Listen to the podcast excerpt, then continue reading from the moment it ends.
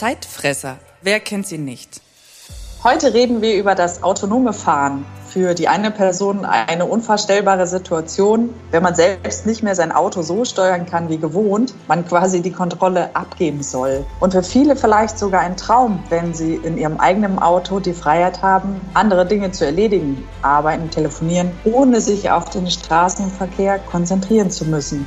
Ich begrüße heute meine Kollegin Evelyn, die im Bereich Fahrerassistenz und Fahrzeugarchitektur tätig ist, und Arne, der mit dem Schwerpunkt MBSE, sprich modellbasiertes System Engineering, dabei ist. Hallo, ihr zwei. Hallo Nina, danke für die Einladung heute. Hallo Nina, hallo Arne. Ich freue mich schon aufs Gespräch. Wunderbar. Was ist denn euch lieber als Autofahrer? Ich sag mal autonom oder lieber oldschool? Also ich habe ja am liebsten so viel Unterstützung wie möglich. Ich fahre gerne auch noch selber, freue mich allerdings, wenn ich dann zum richtigen Zeitpunkt auch den richtigen Assistenten dabei habe, beispielsweise im Berufsverkehr. Okay. Ihr habt äh, gemeinsam eine Szenarioanalyse mit vollständigem Titel Technologische Realisierung des autonomen Fahrens im Fahrzeug im Jahr 2030 erstellt. Woher kam denn der Gedanke, eine solche Szenarioanalyse zu verfassen? Gab es einen bestimmten Auslöser oder viele gemeinsame Gedanken oder Gespräche eben im Automotive-Umfeld, die euch dazu einfach motiviert haben? Als Technologieberater in der Automotive-Branche stehen wir unseren Kunden unter anderem in der Entwicklung von hoch- und vollautomatisierter Fahr- und Parkenlösungen zur Seite. Da macht es natürlich Sinn, dass wir uns mit möglichen Zukunftsentwicklungen beschäftigen, um unseren Kunden auch jetzt schon Lösungen anzubieten, die möglichst lange Bestand haben. Ich hatte schon immer den Wunsch, ein Zukunftsszenario zu entwerfen und die Szenariotechnik einzusetzen. Und die Fragestellung nach der Bedeutung des autonomen Fahrens lag Arne und mir schon recht nah. Außerdem hat das Thema autonomes Fahren ja schon einen ursprünglichen Hype hinter sich gebracht, der halt auch leider mit tragischen Unfällen in Amerika eine Wende erfahren hat und das dazu geführt hat, dass das Thema autonomes Fahren in Frage gestellt wurde, auch in der Öffentlichkeit in Frage Frage gestellt wurde. Und bei unseren Kunden haben wir beobachtet, dass das autonome Fahren zwar immer eine gewisse Bedeutung gehabt hat, aber eine prononcierte strategische Besetzung des Themas für uns als Berater eben noch nicht sichtbar war. Deswegen haben wir uns auch gefragt, wie wichtig wird das Thema sein in Zukunft in der Automobilentwicklung und für uns als Technologieberater. In unseren Projekteinsätzen haben wir auch schon häufig mitbekommen, dass Entwicklungsanläufe in diesem Gebiet begonnen wurden, aber dann auch wieder vertagt oder ganz abgebrochen wurden. Mittlerweile ist das Thema wieder stetiger ins Interesse geraten. Und deswegen haben wir uns als Technologieberater mit dem Schwerpunkt der Fahrzeugtechnik in unserer Szenarioanalyse beschäftigt. Und wie ist hier eure Vorgehensweise, also eure Herangehensweise gewesen? Habt ihr hier eine bestimmte Methode angewendet oder eben auch entwickelt? Ja, wir haben eine bestehende Methode aus dem Bereich der Szenariotechnik angewendet, also nichts Neues erfunden. Ganz grob gesagt schaut man dabei auf einzelne Zukunftsbilder in einem Zeitpunkt in der Zukunft, die man mit Prognosen ähm, ja nur schwer berechnen kann, weil zu viele Einflussfaktoren vorliegen und die ja, Zusammenhänge insgesamt zu komplex sind. Bei der Szenariotechnik greift man sich dann einzelne Einflussfaktoren heraus und untersucht mögliche Ausprägungen in der Zukunft. Dabei wird dann primär auf die Wechselwirkungen zwischen den Ausprägungen geschaut und die Eintrittswahrscheinlichkeit betrachtet. Welche Schwerpunkte habt ihr denn in der Analyse betrachtet? Worauf habt ihr euch fokussiert? Von außen betrachtet haben wir erstmal vier Einflussbereiche gewählt, nämlich Gesellschaft, Wirtschaft, Gesetzgebung und der Fokus auf Technologie. In diesen Bereichen haben wir uns dann sogenannte Deskriptoren aufgestellt, die diese Bereiche näher beschreiben. Da habe ich jetzt mal mitgebracht individueller Fernverkehr oder individueller innerstädtischer Verkehr im Bereich der Gesellschaft. Im Bereich der Wirtschaft haben wir uns Serviceangebote der Mobilität angeschaut. Bei der Gesetzgebung innerstädtische Verkehrsregularien und im Bereich der Technologie die Sensorik im Fahrzeug, Motorenkonzepte, Kommunikation der Fahrzeuge mit Backend und unmittelbarer Umgebung sowie auch die Steuerung der Fahrzeuge von außen.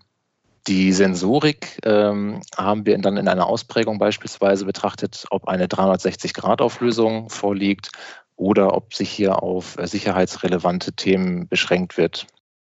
Und nun des Rätsels Lösung. Wie könnten wir denn gegebenenfalls 2030 nach den Ergebnissen eurer Analyse unterwegs sein?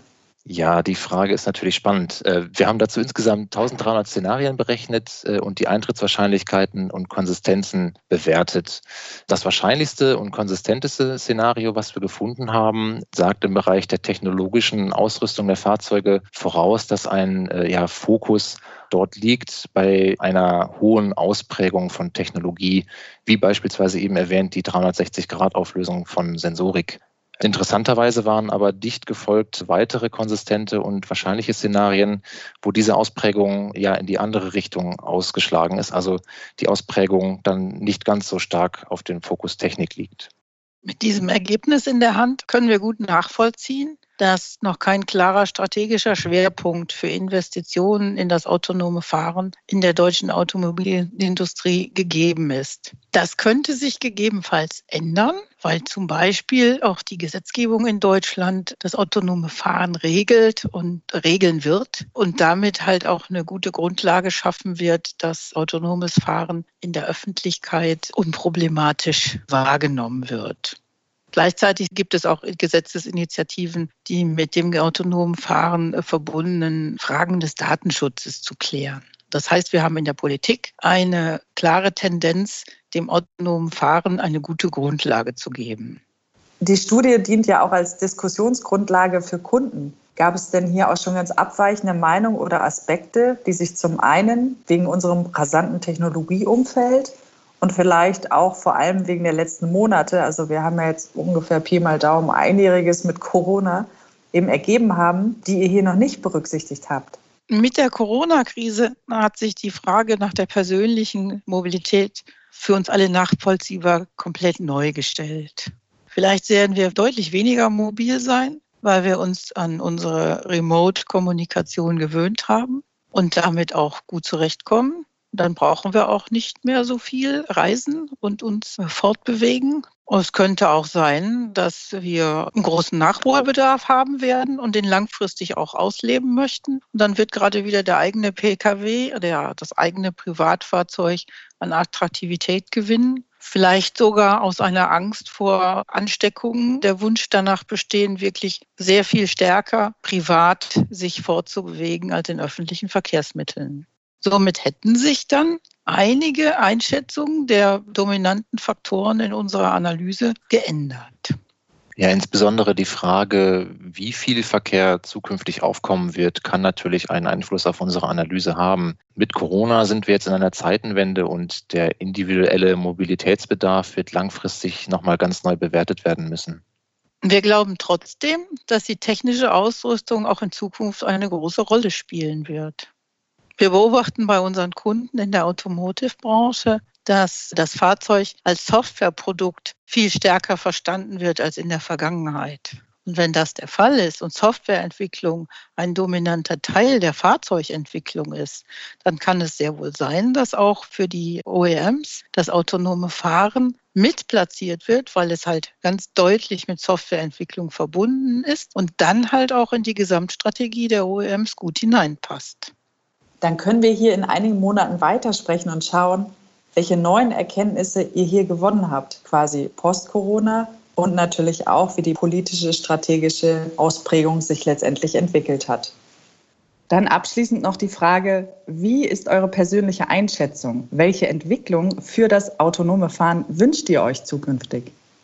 Für mich ist es ganz klar, da ich sehr gerne möglichst unterstützt werden möchte beim Autofahren, möglichst hohe Unterstützung durch ein autonomes Fahrzeug haben möchte, ist mein Wunsch natürlich, dass diese Entwicklung so schnell wie möglich vorangetrieben wird.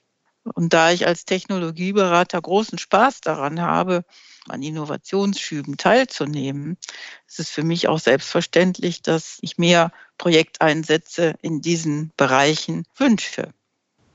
Für mich persönlich äh, würde ich die Frage äh, in zwei Antwortsteile aufteilen. Eine Frage wäre nach der Vision, wo es langfristig hingehen soll. Da würde ich mir natürlich wünschen, dass man es in der Zukunft irgendwann schafft, in allen Fahrszenarien ähm, vollautonom fahren zu können, in jeder Stadt, in jedem Land. Ähm, das wird allerdings noch sehr lange dauern. Für mich daran gekoppelt wäre aber auch dann der, ja, die Verwendung von umweltfreundlichen Fahrzeugen oder einer möglichst CO2-neutralen Fortbewegung wünschenswert, denn wenn man autonom fahren kann in allen Szenarien, dann wird sicherlich auch der Bedarf deutlich steigen. Der zweite Teil der Antwort wäre dann eher mittelfristig gedacht. Was wäre denn jetzt in den nächsten Jahren für mich wirklich wünschenswert? Und da hoffe ich schon, dass wir zumindest in Deutschland dann Fahrszenarien zumindest auf der Autobahn ermöglichen können, dass man von Stadt zu Stadt beispielsweise fahren kann. Also ich steige in Berlin äh, in, in meiner Wohnung in das Auto ein, fahre dann kurz noch die zehn Minuten zur nächsten Autobahn, drücke auf den Knopf und zwei Stunden später bin ich in Hamburg und fahre nochmal da wieder zum Hotel oder wo auch immer ich unterwegs bin und habe aber dazu äh, dazwischen die Zeit auf der Autobahn völlig für mich selber. Äh, das ist, glaube ich, realistisch in den nächsten Jahren und da würde ich mir wünschen, dass wir da auch hinsteuern. Ähm, man muss ja nicht gleich immer jedes Szenario auch mit Städten und über Land berücksichtigen. Und die Entwicklung aktuell lässt das sicherlich zu. Wir mit unseren Projekten unterstützen da und da weiter zu unterstützen, das macht mir auf jeden Fall Spaß. Wunderbar, dann ganz herzlichen Dank an euch beide und auch ich freue mich darauf, irgendwann autonom fahren zu können. In diesem Sinne, einen schönen Tag euch noch. Danke euch beiden. Danke euch, vielen Dank. Tschüss.